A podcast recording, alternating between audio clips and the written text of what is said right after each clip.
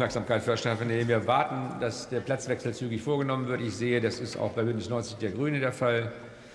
Dann öffne ich die Aussprache und erteile der Kollegin Franziska Hoppermann, CDU-CSU-Fraktion, als erster Redner das Wort.